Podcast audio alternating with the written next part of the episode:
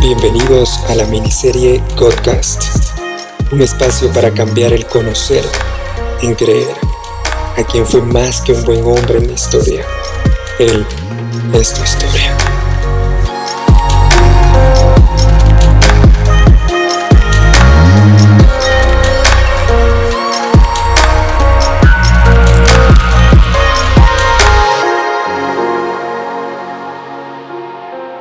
¿Cómo están?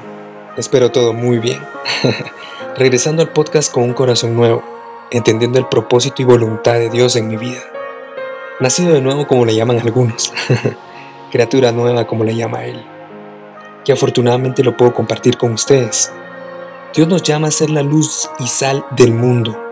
Es decir, los que guían, los que avivan, los que son como Él. Por eso, nace esta miniserie porque meditemos, la vida de Jesús no puede estar resumida a una semana, a una tradición, a un domingo en una iglesia, a pedir perdón cada vez que nos recordamos de Él, o a solo fijarnos en su pasión y muerte, olvidando lo grandioso de la resurrección y salvación. Nace también para aquellos como yo que no leían la Biblia, por la simple excusa de no entenderla o de no tener tiempo. Para aquellos como yo que tenían una relación con Dios como si fuera el genio de la lámpara. En momentos de angustia le pedía deseo tras deseo. No me malinterpreten. Los que me conocen saben que siempre he intentado dar buenos frutos y doy testimonio de sus milagros en mi vida, pero desconocía toda la grandeza de alguien que me amó primero, de alguien que dio a su hijo para que no me perdiera y lo siguiera en el destino de estar con él, estar salvo que sabiendo todo este desastre que soy, aún cree en mí, porque me escuchas, que aún dudando de su existencia, me sigue demostrando que estoy en sus planes. Por eso quiero traerles luz, que sería entendimiento, acompañamiento, y sal, que sería como la empatía de conocer a alguien que sabe lo que sientes, que ya pasé por ahí, que tiene ese mismo sabor de boca de X situación que tú puedes estar viviendo que de todo corazón deseo que si te puedo ahorrar días, semanas o meses de distanciamiento en tu relación con Dios, será una sonrisa para los dos. Este primer capítulo quiero que tengas presente fragmentos generales para que dimensiones lo que quiero decir con que su vida no se resume en una Semana Santa. Empezaré por el principio de nuestra historia, su resurrección. Y veamos que cuando todos pensaron que había muerto, resucitó. Esa es una de las tantas promesas de su vida.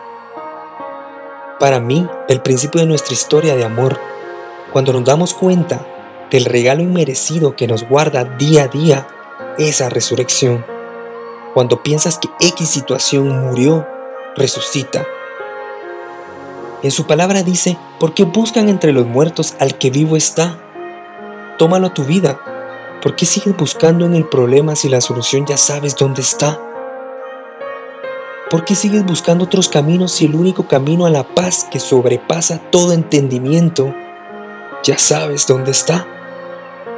¿Por qué sigues desconfiando cuando creer es lo que debes buscar? ¿Por qué sigues buscando en el rencor cuando el amor es lo que debes buscar? También lo que dice esta palabra es, buscar al que vivo está. Todo lo vivo tiene un propósito. Tú y yo seguimos aquí es porque Él tiene un propósito más grande con nosotros. Solo lo tienes que reconocer. A eso te llama buscar. Si meditamos un poco en la pasión y muerte de Jesús, todo lo sufrido por Él, ¿cuánto vale para ti? Todo lo que sufrió esta semana, ¿lo valoras poco mucho. Según lo que hagas es según cómo lo valores y no es para privar tu libertad. Es para reconocer cuánta importancia tiene su sacrificio en tu vida. Para seguir dudando en Él, seguir buscando en lo muerto Por eso podemos decir, si sigues buscando en el pecado, cuando Él te llama a buscar en no pecar y entre lo vivo estar. Porque todos sabemos que la consecuencia del pecado es la muerte. La muerte se podría decir que son todos los antónimos a lo que es Dios. Dios es amor. La muerte de ese amor sería odio. Otro detalle muy importante que marca tu relación con Dios sucede en su resurrección. Por eso te digo que es el inicio de esa historia de amor. Tomás le menciona a Jesús, si no veo en tus manos las heridas de los clavos, no puedo creer que eres tú. Entendámoslo mejor. A título personal, quiere decir, Jesús, si no veo tu sacrificio en mi vida, no puedo creer en ti. El sacrificio de Jesús fue la prueba de su amor por nosotros. Entonces, en nuestro caminar podemos caer en que si no vemos cuánto nos ama Dios, cuánto nos bendice, cuántos negocios nos salen bien, cuántas alegrías nos da entre día a día, no podemos creer en Él. Imagínense, ¿cómo no se puede llegar a sentir? Utilicemos nuestra empatía y pongámonos en los pies del Señor. Que nos digan, es que si no me seguís mostrando, no puedo creerte. Esto quiere decir que Tomás era pedir, pedir y pedir, cuando Él solo te está diciendo, dame tu confianza que estoy contigo. Da ese primer paso, porque puede hacer que seamos como Tomás ver para creer. Cuando Jesús exclama, dichosos los que creen sin haber visto. Podemos estar en una situación como repito, parezca muerta, pero ten en cuenta, pronto resucitará. O sea, hay muchas cosas muertas entre nosotros que resucitarán. Den y se les dará, menciona Lucas también. Aunque no veas, da tu confianza. Aunque no recibas eso, Da tu confianza. Aunque no veas, Él está obrando por ti. Dale tu confianza. Y por último les menciona a sus discípulos según San Juan, los que son del mundo ya no me verán, pero ustedes me verán porque yo vivo. Imagínense qué regalo más grande que verlo siempre. Se pueden entender dos cosas de ese pequeño versículo. Ser del mundo o ser su discípulo para verlo. Esa es la primera gran decisión que tenemos en su resurrección. Y es la libertad que nos da a escoger que va anclada a su primer mandamiento. Amarás a Dios con todo tu corazón, tu alma, tu mente y fuerzas. ¿Qué eso quiere decir? Hacer todo lo que le complace a Él. Si yo tengo una relación con Él, amo como Él. Mi corazón es un reflejo suyo como soy es el reflejo de cuánto lo amo a Él. Pero si mi decisión es otra, ser del mundo, ya no lo veré a Él. Imagínense esa consecuencia, ya no verlo a Él. Eso es lo que creo yo que es el temor de Dios. En que yo caiga en mi voluntad y lo deje de ver hay cosas que Dios puede hacer y hay cosas que solamente tú puedes hacer. Dios es el único que puede quitar tu pecado, pero solo tú puedes apartarte del pecado. Por eso podemos decir, si sigues buscando entre lo muerto de ti, en lo que es del mundo, no lo hallarás. Mejor búscalo en el amor en Él, en lo que resucitó de ti, en lo que está vivo. Y te traigo otra acotación pequeña de otro versículo. Tocaré tu puerta y si oyes mi llamado y decides abrir, yo cenaré contigo. De esto se puede hablar, hablar, hablar horas. De la majestuosidad y caballerosidad de Dios, la humildad incluso. De saber cuál tan grande es, todavía te dice, decide tú de pese a todos tus milagros que Él te ha mostrado en tu vida, como a Tomás, te dice aún así, tú decides si creerme. Ser como Tomás, ver para creer, o de verdad tomar su palabra y es dichosos los que no ven y creen. Entonces, te da la lección a ti, pero no sin antes también te dice, si oyes mi llamado, y para saber cómo habla alguien, primero debes conocerle. Y para reconocer esa voz, debes hablarle constantemente. O sea, Él te invita a estar con Él y en Él para Él. Él te espera. Él es el amor tan sonado que dice Corintios. Y te lo explico. No es egoísta, no guarda rencor. Todo lo cree, todo lo espera, todo lo soporta. Si te das cuenta, desde pequeño se nos ha dicho Dios es amor, la Biblia lo dice. Exacto, Dios es amor, ese amor, si te das cuenta, Él todo te lo soporta. Él te soporta que dudes de Él, que desconfíes de Él, que te alejes de Él. Incluso como Pedro, que lo niegues a Él. Todo te lo perdona. No es egoísta con tu tiempo porque Él no te obliga, no te obliga a abrirle la puerta. Pero si se la abres, come con Él, vive con Él, sea un reflejo de Él. Es decir, sé como Él. Si tú eres la luz y sal del mundo, la gente podrá encontrar esa luz, podrá encontrarle ese sabor. Ese es el gran temor también de Dios, que tú ya no lo veas, que tú no le decidas abrir, que estés alejado en tu propia voluntad.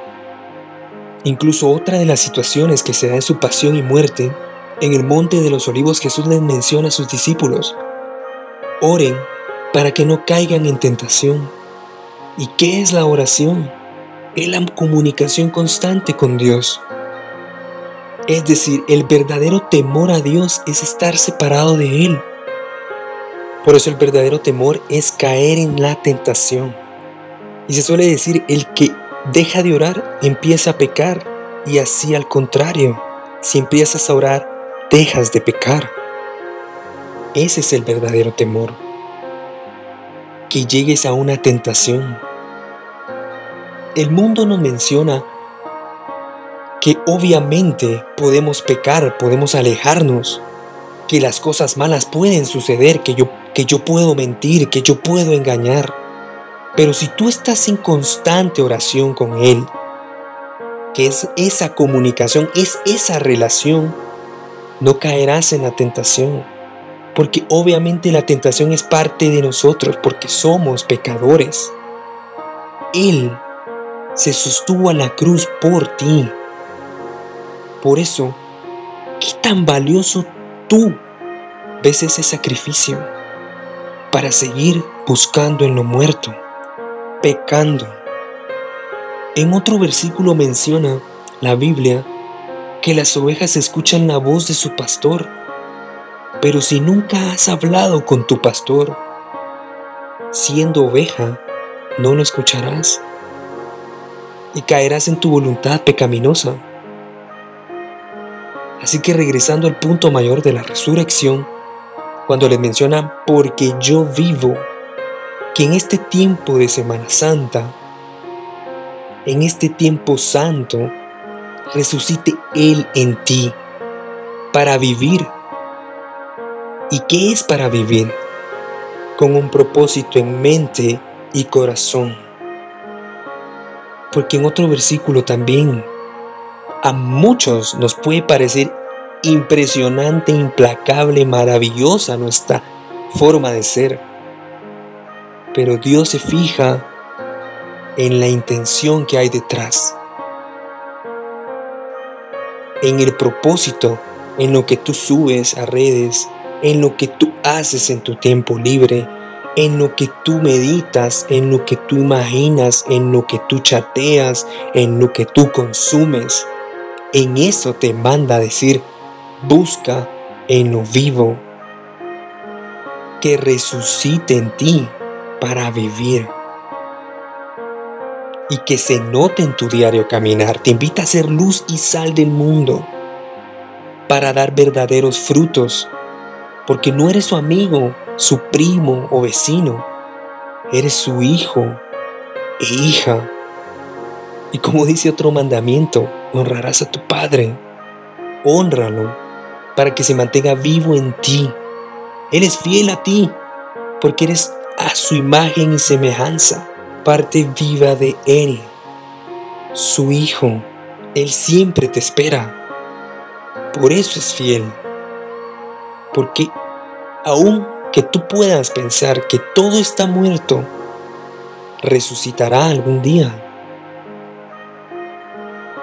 Porque hay otra frase que es cuando pensamos que Dios está alejado en nuestras vidas,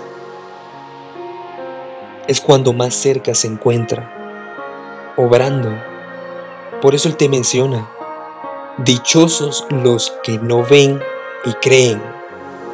Incluso te reta y te dice, póngame a prueba. Esa es la seguridad que Dios tiene con que cree en tu propósito, con que cree que no ha acabado en ti. Porque Él guarda un lugar para ti. Que tú decidas ese camino es lo que Él espera. Recuérdate, es tu decisión.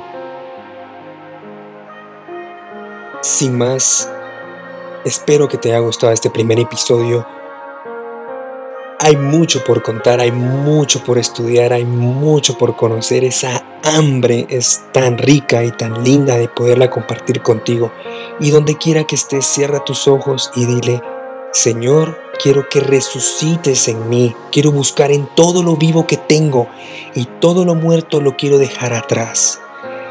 Quiero depositar en ti, en tu cruz, todo lo que me pesa, todo lo que me duele, todo lo que me hace dudar de ti todo lo que no es tu amor, todo lo que no me deja abrirte la puerta. Dispongo mi vida para abrirte mi corazón y mi vida para lo que tú guardas para mí y poder ser uno contigo y ser como tus discípulos y seguir viéndote y viéndote día tras día y que el mundo pueda apreciar tu vida y tu ser en mi vida y que te puedan observar.